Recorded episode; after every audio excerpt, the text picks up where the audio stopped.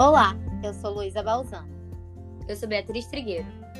Nós somos trainees gerentes da Rena e resolvemos criar esse podcast para bater um papo sobre nossas conclusões a respeito do profissional do futuro. Beatriz, você pode começar falando qual a sua opinião com relação às atividades profissionais realizadas hoje em dia? Claro, Luísa. Nós saímos de uma era em que o estudo formal era essencial para o profissional ter credibilidade. Hoje, podemos ver que várias pessoas de sucesso não têm nenhuma ligação acadêmica. E também há uma valorização cada vez maior das habilidades comportamentais, que inclui principalmente a mentalidade autodidata, o intraempreendedorismo e a resiliência como características-chave. De acordo com projeções da UNB, a Universidade de Brasília, 54% dos empregos que existem hoje no Brasil estarão ameaçados pelos robôs até 2030, e não só pelas tecnologias digitais, mas também pelo envelhecimento da população. Beatriz, falando em tecnologias e nessa ameaça gerada pelos robôs que você mencionou, uma tendência que eu venho percebendo são modelos digitais. A Amaro lançou a Mara. Assim, a marca ela deixa de utilizar modelos reais e passa a ter sua própria modelo, permitindo mostrar as novidades sem precisar fotografar alguém. Da mesma forma, a Magazine Luiza já trabalha assim há algum tempo com a sua modelo virtual, a Lu do Magalu. Então, são comportamentos que têm chamado a nossa atenção. Verdade, Luísa. E justamente por isso, com a chegada dos robôs, nós precisamos ser ainda mais humanos. Nós somos seres adaptáveis, mas precisamos começar a adotar uma busca contínua de conhecimento. Nós temos que garantir na nossa semana um tempo para estudos e também usar de relacionamentos de aprendizado. O que seria isso? Por exemplo, ter um contato direto com pessoas do seu antigo emprego para trocar ideias e aprendizados. E há duas peças-chave também de mudança de profissional: o mindset e as habilidades. Nós precisamos mudar nosso mindset, adotando lifelong learning. O que é isso? É um aprendizado para toda a vida.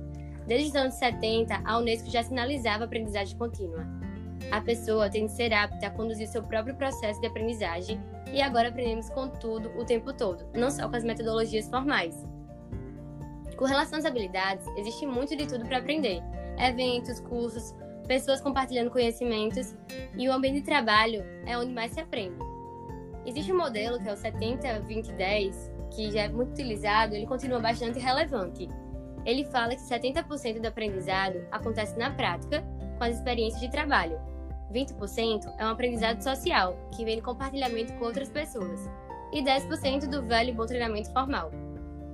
E apesar dessa busca ser de cada um, os líderes têm papel fundamental e devem incentivar uma cultura de aprendizagem na organização, providenciando um contexto para que seja possível aplicar o aprendizado, que é quando de fato ele é incorporado. E algumas práticas que isso acontece pode ser no job rotation, nas equipes multifuncionais, os encontros com pessoas de diferentes iniciativas e áreas. E ainda com relação às habilidades, eu quero destacar quatro para essa nova fase que estamos vivendo. A primeira seria a curiosidade, que é olhar para tudo que está ao nosso redor sem julgamentos. A segunda, a autenticidade, que é levar sua essência para o trabalho. A terceira seria a coragem, que é a capacidade de tomar decisões apesar do medo. A coragem de arriscar. E por último, que eu já falei anteriormente, é o intraempreendedorismo, que como já foi dito, é muito importante para essa atualidade. Aquele funcionário que busca soluções para problemas ou para otimizar uma tarefa, conseguindo reduzir custos e aumentar o lucro, mesmo correndo riscos. Posso citar o exemplo que um colaborador do Facebook que criou o Like. Ele arriscou e conseguiu criar uma ferramenta bastante importante para o sucesso do Facebook. Então, Luísa, diante de tudo isso, como você enxerga as mudanças no contexto atual do Covid-19? Então, pegando o gancho desse exemplo que você citou, eu queria citar alguns exemplos de pessoas que estão se reinventando com a quarentena. Eu gosto de exemplos porque me ajuda a sair do teórico e ver o que é possível fazer na prática. Recentemente, estava escutando um podcast do Facundo Guerra, um empresário conhecido como o Rei da Noite em São Paulo. E com o fechamento de seus estabelecimentos, bares e restaurantes, ele começou a fornecer aulas online sobre empreendedorismo. E o ensino à, distância, que já era uma tendência antes do coronavírus, ele vai ganhar ainda mais espaço e mais força. E com um exemplo disso, né, é a plataforma um Super Prof, onde eu conheci, numa busca por aulas, um engenheiro colombiano que reside no Brasil a trabalho e agora resolveu dar aulas de espanhol. Então, não apenas pela falta né, do emprego, alto índice de desemprego ocasionado pela crise do coronavírus, o ócio ele tem permitido que as pessoas pensem fora da caixa. Busquem renda extra, busquem se qualificar, é, busquem cursos e adotarem novos hábitos, não só na forma de consumo, mas na forma de viver. A Renner, por exemplo, vem buscando iniciativas. Uma delas é a venda pela plataforma Lomadi, que permite que eu, você ou qualquer outro funcionário possa sim buscar uma renda extra, incentivar a venda do nosso e-commerce e assim a Renner proporciona uma atividade para quem está no isolamento total, com as lojas fechadas. Então, não é só apenas sobre a forma de enxergar situações que vai definir o profissional do futuro. Da mesma forma, as empresas elas devem se preocupar com essa mudança para reter seus talentos.